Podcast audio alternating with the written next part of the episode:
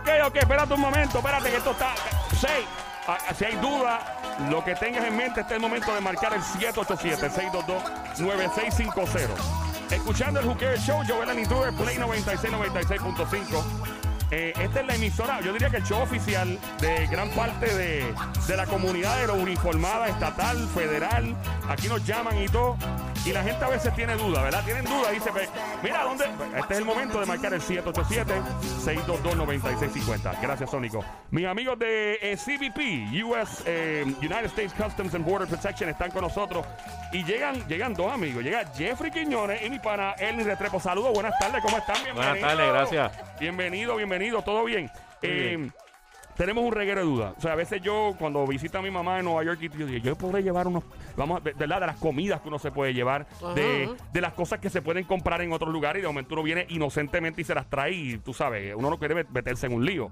Eh, yo recuerdo una vez, tengo que decir esto, de hecho, Erling y yo estábamos aquí en las emisoras para eso, que me fui de crucero, me acuerdo. Eh, fue como un jueves, me, me obligaron a irme de vacaciones aquí. Me dijeron, te tienes que ir porque, ¿sabes? Si no vas a pelear, yo dije, pues me tengo que ir.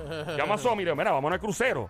Nos vamos al crucero. Eso fue como que jueves compramos el ticket, ya el, domi el sábado, domingo estamos en el. Eh, cuando volvimos del crucero, Somi y yo llenamos el- la hoja de custom, de hecho, de ustedes. Pero no sé qué hicimos sin querer, eh, de manera errónea. Y me no, no pasé por aquí, papi. Me abrieron las maletas, perro. Todos me chequearon todo. Eh, la- hay que tener tanto cuidado. Vamos a empezar con eso. No estamos en cruceros todavía porque todavía estamos en pandemia. ¿Cómo trabaja esto de, de la hoja de custom? Por ejemplo, si uno anda con su novia o con su novio y convive con la pareja, ¿cómo se trabaja esa parte? Porque eso fue lo que me pasó a mí en ese momento. Pues mira, para que tengas una idea, el, primero, gracias por la No, oportunidad. gracias a ustedes, gracias a Gracias ustedes. por la oportunidad. En español es aduanas y protección fronteriza. A- aduanas y. Ok, sí, yo me fui de gringo ahí. Mira, guille- guillado de gringo yo, ¿verdad? Pues, mira, pero la realidad es que el, cuando se trata de la. Para que la gente tenga una, una perspectiva, cuando tú regresas de un viaje internacional, para todos los efectos es como si te mudaras de una casa para otra. Oh, wow. Entonces tú estás básicamente entrando a la puerta de la casa, tocando y le estás, pi- le estás diciendo a un oficial, aquí como Erling, mire, este, yo vengo de tal lugar. Este documento que le estoy presentando es mi declaración de lo que yo tengo consigo, Ok. ¿verdad? Y básicamente el elemento principal es la unidad familiar. Tú vives con tu novia, ustedes son una unidad familiar, son una unidad familiar. Ok. Están casados, son una unidad familiar. Vienes con tu- los hijos de tu novia y tu novia, pues ustedes son una unidad Así que el error familiar. probablemente fue llenarlos separados. Correcto. Ah, entonces, ahora, eso fue para- para todos los efectos, entonces tú estás presentando específicamente aquellas cosas que tú estás declarando que tienes contigo ¿verdad? Ok. y que abiertamente tú le estás diciendo al oficial de que vas a, vas a declarar. ¿Qué cosas vas a declarar? Por ejemplo, hay una- un límite específico ¿verdad? de lo que tú compras. Claro. Tú tienes una, una excepción hasta 2.500 dólares. 2500. Tú simplemente tú, te mantienes tus recibos como lo hace todo viajero, ¿verdad? Pero si te excedes de 2.500 dólares, podría ser que pudieras pagar un arancel por lo que compraste. Que se Si puede, te- pero hay que pagar un impuesto. Si te compraste un Rolex, ¡Ajá! Bendito, papá. ya tú sabes que, te lo va- que vas a tener que pagar. Entonces también, por ejemplo, hay unas cosas que no debes traer. ¿Qué no debes traer? Pues no debes traer nada que sea animal, mineral, ni este ni vegetal. Oh, wow. O sea que no. Nada, nada de ti, o sea, no te traigas la arena de, de, de Aruba. No, ya hay gente que viene con arena de la playa a otro lado. No te traigas la arena, no te traigas, no te, no te traigas una plantita para repa- ¿verdad? Que a veces se compran un tallito, ¿verdad? Y la voy a, la voy a sembrar en Puerto No. Rico. Eso no lo hagas. Coral ni nada de eso tampoco. Tampoco, no traigas frutas, no traigas carne, ningún tipo de carne. Se la pueden vender en el aeropuerto. Mucha gente que viene de Madrid, Ah, me pasó. Eso mismo iba a preguntarle. Madrid mismo me pasó. te venden en el aeropuerto, te venden el jamón. No compres el jamón, no lo compres. Ahora sí que puedes comprar, compra el queso. Ah, que eso se puede. El queso puede. lo puedes ¿Y traer. cuál es la diferencia entre el queso Está y.? pasteurizado. Wow, yo no sabía eso. Por estar pasteurizado. A- acuérdate, acuérdate que nosotros como agencia, nosotros ap- aplicamos cerca de 500 leyes de otras 50 agencias por delegación. O sea, Ok. USDA es el que establece específicamente eso, ¿verdad? Que nosotros lo hacemos el enforcement a nombre de ellos y siempre vamos a tener que consultar con ellos específicamente el caso. ¿Qué pasa con el, con el queso? El queso pasa por un proceso de pasteurización que de alguna manera u otra puede matar cualquier tipo de, de bacteria, de O sea, cualquier cosa que pueda dañar la agricultura en el país. Local, sí, porque están protegiendo. Obviamente es parte del, ¿verdad? Eh, de la protección de proteger nuestra siembra, nuestra Lo agricultura. que es la carne, pues por ejemplo, la carne sí puede traer un tipo de, de animal Wow. que se mantiene vivo y entonces puede contaminar la agricultura aquí. Si traes una, una china, no traigas una china ni un limón de otro país, ¿por qué? Porque lo más probable trae lo que se llama el, el- en inglés se le llama el fruit fly, Mm, ok. ¿verdad? Este, por ejemplo, puede traer, por ejemplo, un tipo de hongo que se llama el citrus green, ¿verdad? Wow, Y eso contamina las pocas chinas que nos quedan en Puerto Rico, las puede contaminar. ¿A- ¿Alguna vez han interceptado a alguien con un coquín en una maleta viajando para afuera? Eh, Siempre hay un bueno. loco. Bueno, nosotros hace mucho, hace par de años este, nosotros detuvimos a un señor que venía de España precisamente y traía este pinches metidos, metidos en su maleta. De verdad. Sí, traía unos pinches en su maleta. Por- pero para, ¿con qué propósito? Por, Para, básicamente para revenderlos en Puerto ay, Rico. por Dios, señor. Hay gente que hace unas cosas y yo, pero ¿qué? He visto historias que viajan con gallos, quieren sacar un gallo, una Bueno, gallina. la primera, vez que yo hice, la primera vez que yo hice una entrevista en radio, me llamó un señor y me dice que si podía traer un gallo de República Dominicana.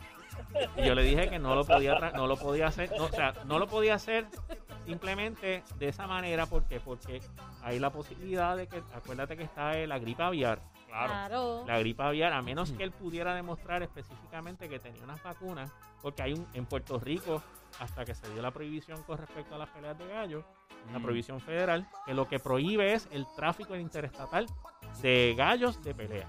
Ok. O sea que si es un gallo de pelea, ¿tiene que ser de pelea o para pero, propósito? Pero tiene que haber un propósito específico y el, el Departamento de Agricultura en Puerto Rico establece unos estándares para que se dé ese, ese movimiento de una de un ave, como por ejemplo que podría ser un gallo o una gallina. Qué cosa increíble. Yo- no puedes viajar con plátano No. ni nada de eso. Unos platanitos. Ahora, no. quiero hacer la salvedad. Nosotros, como eh, aduanas y protección fronteriza, nosotros nos encargamos de las cosas que vienen del extranjero hacia Puerto Rico, o sea, del- en el plano internacional. A cada rato nos preguntan si, por ejemplo, puedo llevar este pasteles a Nueva York. Y Eso no no nos toca a nosotros. ¿Oh, no les Eso- toca? Pues porque es un viaje doméstico. Ah, Es doméstico. un viaje doméstico, eso se le toca al USDA y se supone que los pasteles los puede llevar siempre y cuando estén frisados. Ah, muy bien.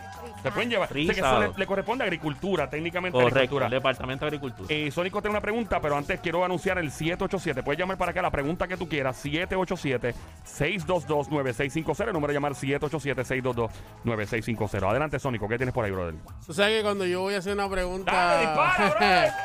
Oye, este, del tiempo, ¿verdad? Que ustedes llevan en esto, en algún momento dado les ha tocado como que le toca a esta dama, este, y piensan que lleva ahí este una, una pistola o algo y cuando viene a chequearle es un, Ah, es, un, es, un- es un- algo un escondido. juguete, un juguete, un juguete. Algo que vibra, ya esa es la pregunta. Esa la- eso tiene que pasar a cada rato. Que parece un eso- explosivo. Algo, ¿no? Eso, eso, eso ha pasado. Eso ha ¿De qué ha pasado? Ha pasado, sí. Pero, ¿cu- ¿cuál es la, la- o sea, Protocolo. Si no, no, el, el protocolo y, y cuál es el, el- el- o sea, tú tienes que chequear eso y vas a verlo con ella, lo ve todo el mundo, ¿cómo es eso? O sea, en Pero mira, privado. yo no, no, yo como no soy oficial de- de- del frontline, pues no te puedo decir específicamente de eso, pero sí te, te puedo decir, por ejemplo, que la primera vez que nosotros hicimos un programa de televisión a nivel nacional aquí en Puerto Rico, ¿verdad? Eh, venía una señora que traía una botella con eh, una- una- unas hojitas adentro y da la casualidad que era mamá Juana. No, wow. Esa doña sabe, ¿eh? Exacto. Pero ¿qué pasa? La mamajuana por sí sola no puede entrar a Puerto Rico porque trae insectos en, en esa, en esas Ah. hojitas. Ahora, la mamajuana sí puede venir, o pu- usted la puede traer como, como turista, siempre y cuando tenga alcohol. O sea, tiene ron, y la mamajuana con ron sí puede entrar a Puerto Rico. Porque el ron neutraliza Correcto. cualquier elemento Correcto. dañino del. Wow, que muchas cosas, mano. Yo, de verdad que es tanta, tanta información que uno se... Tenemos llamada. 787-622-9650. No sé si ese audífono allá está lo más duro posible. Me deja saber si escucha. Yo escucho por acá. Adelante, hello. Tienes que prender el fader, papi. El fader de la persona. Ahí está. Adelante, hello. La pregunta. Hello, buenas tardes. Mm, yo viajo ahora para, para Estados Unidos Ajá. y deseo saber, es, es, doméstico, yo puedo llevar, vamos a decir, jamón, eh, un, qué sé yo, cualquier cosa de esas de aquí porque es local. Bueno, no, la, la real- la realidad es que usted puede llevar, usted puede entrar a una página internet de la USDA de lo que se llama el, así mismo lo va a escribir, APHIS, A-P-H-I-E-S, USDA APHIS, lo busca así mismo en Google y ahí aparece una- un listado de las cosas que usted puede llevar de en, el, en el avión de aquí a Estados Unidos, ¿verdad? la, la prohibición, o el- no, nosotros no podemos hablar específicamente de qué, pero yo le voy a dar el ejemplo clásico que nosotros utilizamos para que la gente entienda. El mango. El mango con pepita usted no se lo puede llevar en un vuelo doméstico para Estados Unidos. Ahora, hay personas que lo cortan, ¿verdad? Cortan el mango y lo frisan, Ok. ¿verdad? Ay, lo sí. llevan frisado. Y si, y si lo lleva frisado en una Ziploc, entiendo que ese, que ese, ese, ese mango sí se lo puede llevar para Estados Unidos. Lo mismo que es el pastel, el pastel está congelado. No transporta ningún tipo de, de animal que se pueda transmitir a la agricultura hacia los Estados Unidos. Este, cosas que están enlatadas, sí se las puede llevar. Eh, ¿Ella tiene otra pregunta? El jobo, el jobo, Jobo. y la parcha. Oh, uy, Eh, ahí no, no el ajo y la parcha no les sabría decir. Lo más probable es llevárselos a sí mismos como están. No, no se los puede llevar. Tendría que frizarlos de alguna manera. Y le corresponde a agricultura. Lo ideal es que entre al website que, que comentó el oficial y, y pregunte, porque honestamente, para, para que esté súper. Y, Mano, yo estoy aprendiendo aquí muchas cosas que yo ni sabía. O sea, Claro, por claro. ejemplo, en Madrid, en España, que comentó, me pasó. Yo dije, Dios, un jamón de eso para llevármelo para New Jersey. Y, no me dio. y yo me puse a pensar, yo dije, vea, que esto podrá entrar. Y me puse a cuestionar, a lo loco. Y yo dije, yo creo que va a pasar un más rato. ¡Pum! Lo dejé. Gracias a Dios, no me lo traje. Linda, gracias. ¿Tiene alguna pregunta? Sí, mira, referente a eso que dijeron del que vibra, mi yerna vendía de esos, de esos aditamentos. Y una vez le pido la maleta puesta, yo voy a Boston, viro, cuando vengo, que le voy a entrar a la maleta, yo encuentro la Qué chévere, bye. Te cuida mucho, linda. Bye. Perdone, es que nuestra audiencia es muy honesta y muy sincera. Eh, próxima llamada al 787-622-9650. Es normal. Hello, buenas tardes. Tienes el fade de la paga, papá. Hola. Cuando pueda. Ahí está, hello. Hola. Se supone que Se nos fue la- Ah, estás ahí, linda. está, Adelante, está. linda. Cuéntanos.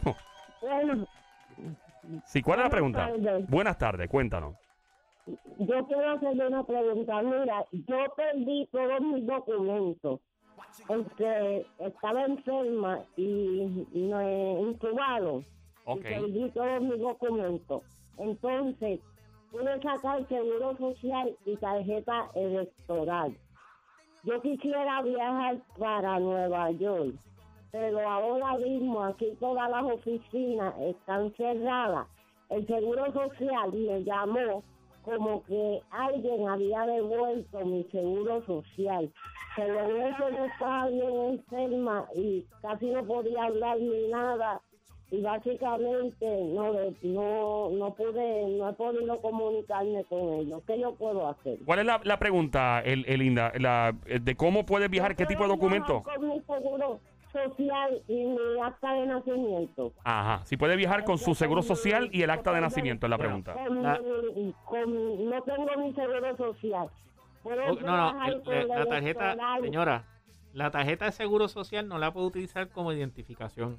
Este, si usted Pero- tiene, tie- tiene que ser una tarjeta que tenga foto, una foto suya. Todavía la regulación que establece el Departamento de Seguridad Nacional o DHS con respecto al Real ID no va, no va a entrar en, en efecto todavía. Eh, usted necesita por lo menos tener o su licencia de conducir o la tarjeta de identificación que da ahora mismo el gobierno de Puerto Rico. Puede utilizar, hasta donde tengo entendido, la tarjeta electoral. Pero lo preferible es si usted tiene su pasaporte o su tarjeta de pasaporte o una identificación que le pueda que, la- que el oficial de, de- de- de TSA o de Transportation Security Administration pueda verificar su identidad cuando usted presenta su pase de abordaje. ¿Ok? O sea que necesita algún tipo de identificación que tenga foto, una foto reciente, para poder entonces abordar el avión.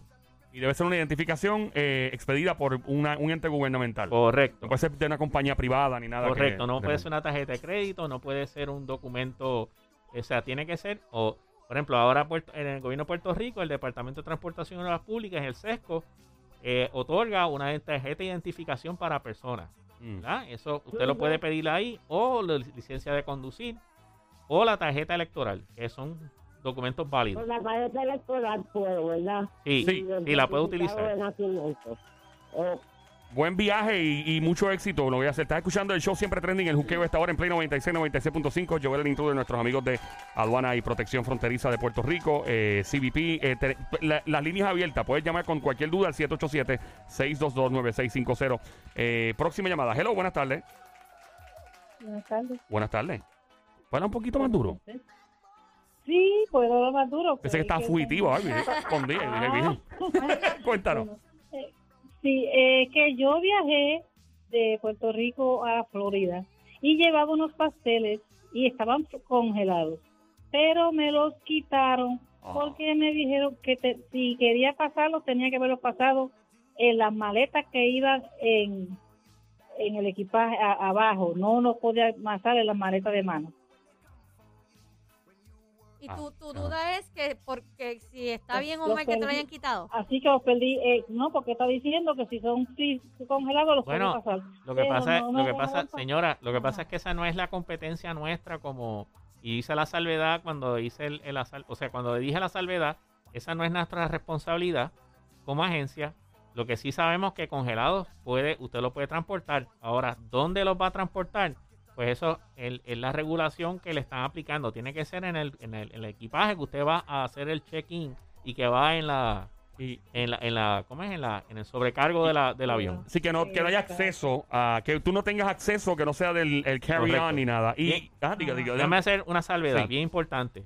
Los productos que usted va a llevar, usted los va a cruzar por el, por el, por TSA, Transportation Security Administration, la Administración de Seguridad del Transporte. Ellos lo que van a verificar específicamente es que usted no lleve nada que de alguna manera u otra tenga la resonancia o que parezca que pueda ser un explosivo. Ok. Por ejemplo, por eso que no le permiten líquido. Por, lo, por eso que no le permiten cierto tipo de cosas que pueden tener la apariencia o, requieran un tipo de, de inspección con respecto a que no sea un explosivo. Pero bien importante que usted vaya a la página de internet de cada una de estas agencias y verifique qué es lo que usted puede llevar en el avión. Lo ideal es, orientarse antes de viajar. Yo pienso mucho más cuando voy a visitar un país que no conozco. Porque si es Estados Unidos, pues, y cuidado, porque cada estado tiene su jurisdicción. Pero, eh, por ejemplo, en San creo que no son de que tú no puedes usar ropa de camuflaje. Que si tú te pones una camisa de camuflaje, creo que San, no, no, San Tomás no es, es otra, otro perdón, ese es territorio americano. Eh, es otra, creo que San Martín, no son de, y te lo advierten un millón de veces antes de bajarte crucero. No te pongas nada alusivo al camuflaje, que obviamente esto eh, es otro tipo de verdad de, de, de issue. Iba a preguntar, hay mucha gente que compra cosas, por ejemplo, en Chinatown, en Nueva York. Van allá, se deja, chacho, ven a los relojes, pa, pa, pa, pa, pa, sí, pa, y compran relojes, carteras y todo, y vienen para acá y revender. ¿Qué pasa cuando cogen allí con todo ese revolú de, de, de Lo que cosas? pasa es que ya eso, eso es pro- eso básicamente el queda abajo, o sea, hay productos, la gente le va a sorprender que hay muchos productos que violan leyes de propiedad intelectual. Ah. Nosotros en, en CDP, nosotros nos corresponde inspeccionar todos esos productos que usted compra en Amazon, en eBay, Ah, también. en, Wish, pero que vienen directamente de un destino internacional a Puerto Rico. Nosotros hemos eh, capturado un montón de productos que violan las leyes de propiedad intelectual. Claro. Usted, la gente me pregunta, pero ven acá, este, simplemente eh, tiene una marca en particular, a mí me interesa.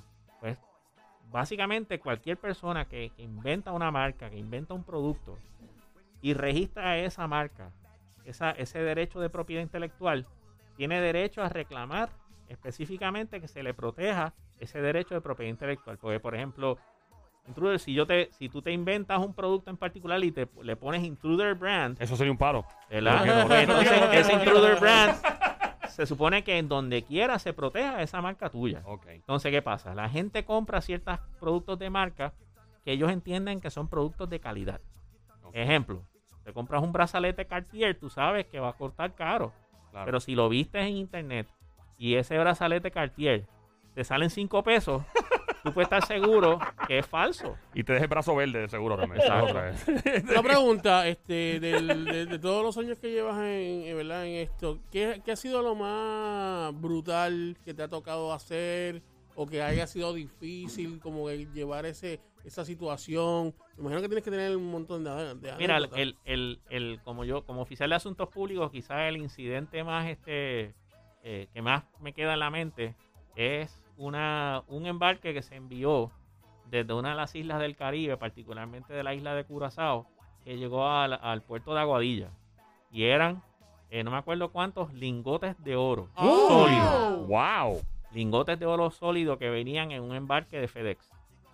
Y eso a mí me impactó porque estuvieron semanas y semanas la gente preguntándome de ese caso. Ese caso pues tenía unos, eh, todavía estaba bajo investigación, pero sabíamos que el producto venía de una de las islas. ¿De dónde? Pues en el documento decía Curazao, pero no sabíamos específicamente y eso eh, tengo entendido que es objeto de investigación todavía, pero Wow. imagínate que tú cojas y pongas un paquete de FedEx, lingotes de oro y les envíes a una parte de Estados Unidos. Uf. No, y- Eso, de- eso, eso no es tan pesado, eso es muy bien Es bien pesado. pesado. Sí, sí, Pesado. sí, es pre- sumamente pesado. O sea, pero ellos lo mandaron FedEx pensando que ah, no van a saber porque es un paquete FedEx. Pues, pero Eh. es que tú no enviarías ese tipo de producto por FedEx. Claro.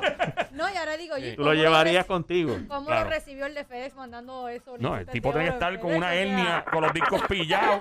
Eh, tenemos una llamada que es 787-622-9650. Buenas tardes por acá, hello. Sí, buena. Dímelo, Sí. brother. Adelante. Sí, para hacer una pregunta, caballero. Si Adelante. yo voy a Orlando, ¿yo puedo llevar un bizcocho hecho ya? Y pues sí, que si va para Orlando, Florida, si llevar un bizcocho. un bizcocho Re- hecho, hecho, Ok, hecho. Mira, pero Eh, vamos, ah, vamos, a mira. hacer la, vamos a hacer la salvedad. Una vez más. Lo que vamos a hacer, no, lo que vamos a hacer es que vamos a coger y en, en la próxima vez que nos visitemos nos vamos a traer a alguien que yo conozco de, de TSA Ah, para sí, que conteste bueno. esas preguntas y de Please. USDA. Aunque no puedan estar, lo traemos por teléfono, cuestión de Claro. que podamos contestar esas preguntas. Claro, porque recuerda que hay asuntos cuando son vuelos domésticos, eh, pues obviamente pues no le corresponde a, a- ¿verdad? A CBP hacerlo, le corresponde a Agricultura y otras entidades federales, ¿verdad? De, de aeropuertos y que trabajan la, las rutas, pero nada, pana, este lleva eh, el bizcocho de frisado, es eh, de frisado. Comprado. Da- Mira, la próxima te Ah, prometo. montado y todo. Es montado y todo con las velitas y todo. Bueno, pues para el próximo eh, segmento que tengamos aquí a los oficiales, te traemos a una persona que esté especializada. ¿Está bien? 10-4. Va, 10-4, ten cuidado. Eh, hay muchas preguntas. eh, hablamos de la piratería. eh, hablamos de, obviamente, lo de la piratería que estábamos hablando. eh, también es si es para uso personal o para revender. O sea, la intervención de ustedes es en cualquiera de las dos Por situaciones. ejemplo, el, eh, digamos, una, en un momento determinado vino una señora que llegó al aeropuerto y tenía, creo que eran 250 pares de zapatos, Anda. Wow. ¿verdad? En la, male- en la maleta. Entonces ella dijo que eran para uso personal y pues eso automáticamente el oficial pues le levantó bandera Claro. y era para uso comercial. O sea, ella estaba trayendo 250 pares de zapatos de, no me acuerdo de dónde, creo que era de Europa, y los traía, ¿verdad? Con un propósito comercial. Si tú traes algo para un propósito comercial, lo puedes traer.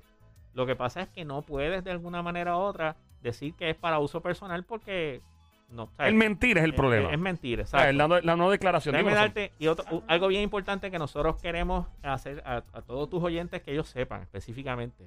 Cuando se trata de transportar efectivo, Eso iba a preguntar. el de transportar efectivo es completamente legal.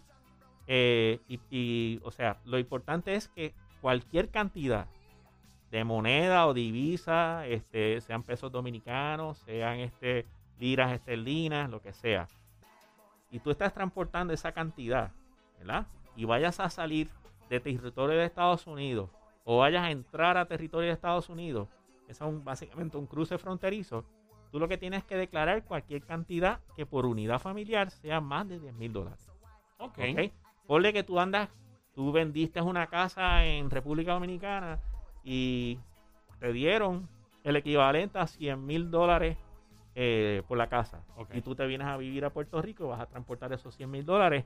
Tú lo que tienes que declarar la cantidad. Nosotros en aduanas y protección fronteriza no te vamos a cobrar ningún tipo de, de tax o de impuesto por eso. Claro. Tú lo que necesitas es presentar un documento y declarar el origen y la cantidad que tú estás eh, transportando. Eso es completamente legal.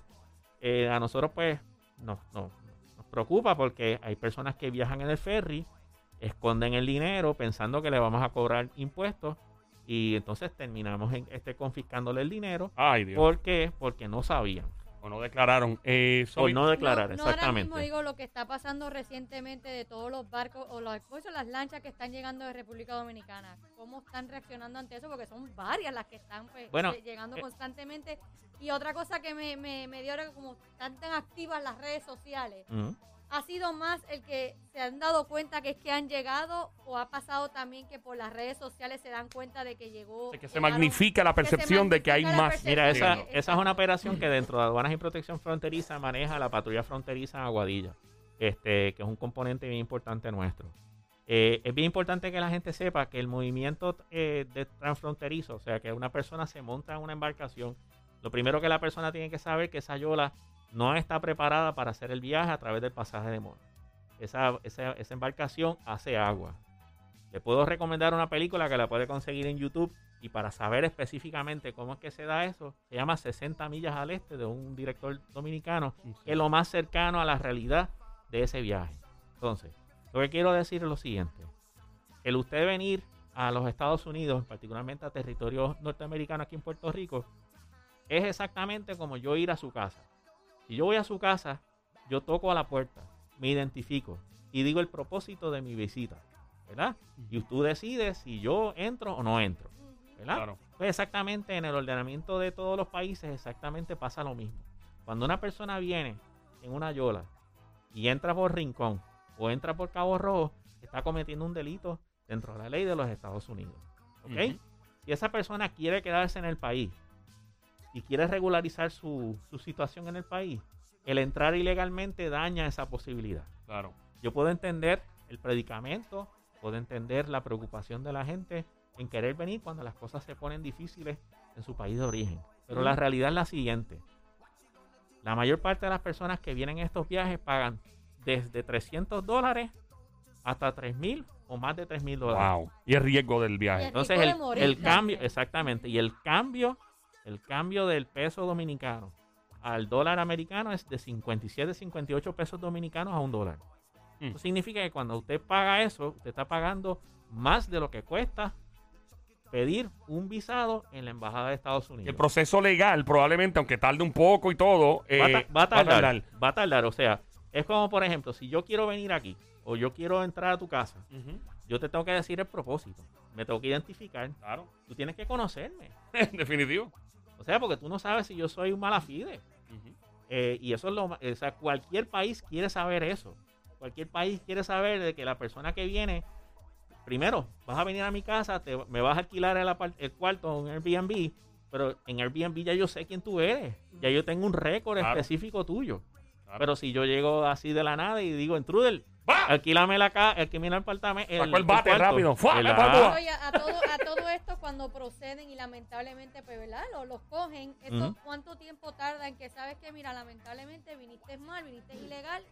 Va a depender, Vemos- va a depender, va a depender. Por ejemplo, si vamos a decir que es la primera vez que, vi, que esta persona vino, nosotros levantamos una ficha, una ficha biométrica, tomamos las huellas digitales, tomamos una foto de la persona y como la persona viene indocumentada, nosotros no tenemos una constancia de que ese es el nombre de la persona, ¿verdad? Y la persona nos va a decir el nombre que entiende. Inmediatamente después de eso, nosotros ah, tomamos una ficha completa. Entonces, nosotros dependemos de que esa persona se regrese a los estados, a, su país de origen a través del Servicio de Inmigración y Control de Aduana. Si se coge en el agua, y por ejemplo, nosotros trabajamos con FURA, y FURA captura, por ejemplo, 12 personas, los mantiene en un bote y los sube a un escampavías de la, de la guardacosta federal. El guardacosta hace el fichaje y los regresa, hace una repatriación a su país de origen. Si los cogemos en tierra, nosotros hacemos ese mismo proceso, va a depender específicamente si la persona tiene antecedentes inmigratorios o criminales.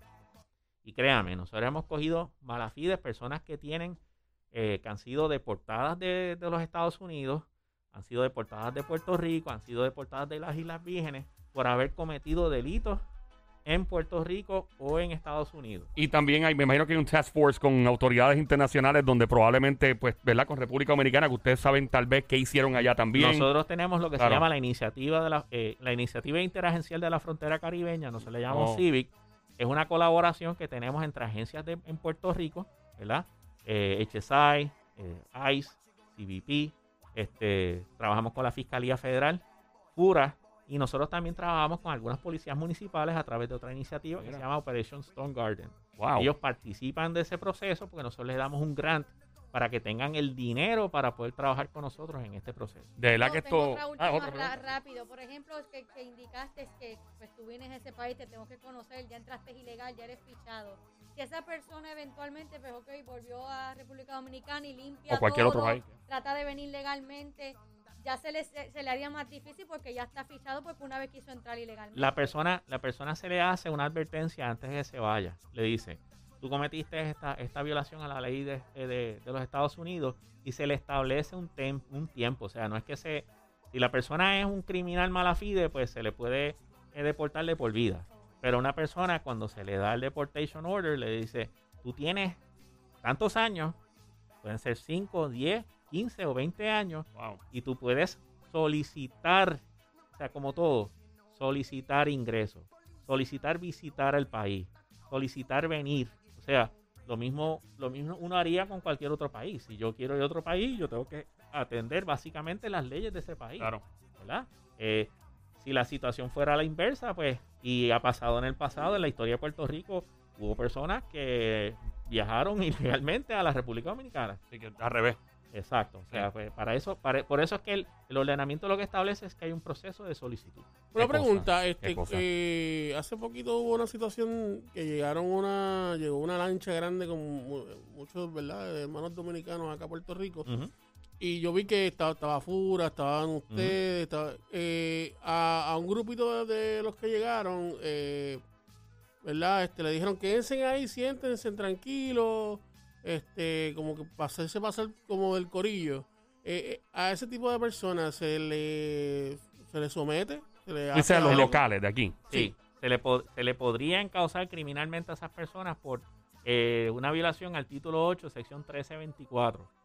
Eso lo que establece es que tú estás, en inglés se llama harboring, Mm. y no hay una traducción ah, en español, pero básicamente es tú eh, mantener a una persona que está ilegalmente en el país, ¿verdad?